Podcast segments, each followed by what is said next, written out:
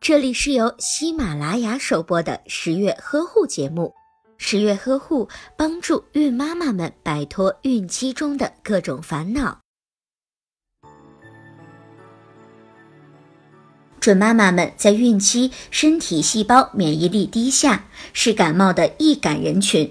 在怀孕后，呼吸道黏膜容易充血、水肿，更容易引起呼吸道感染的情况。长久以来，人们都有一个思想误区，就是怀孕感冒时不能用药，害怕所用的药物会引起胎儿畸形。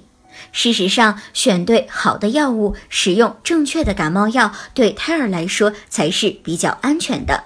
只是用药时一定要遵照医嘱，不可以盲目用药。如果药品说明书上标明是孕妇禁用，那就一定要避免食用。在怀孕期间能够使用的感冒药有板蓝根冲剂、感冒清热冲剂等。这类药物对解热有良好的功效。在感冒初期时，服用大量的维生素 C 类药物，并且多喝水，能够有助于机体的恢复。如果准妈妈出现鼻塞、流涕，可以局部的使用滴鼻剂。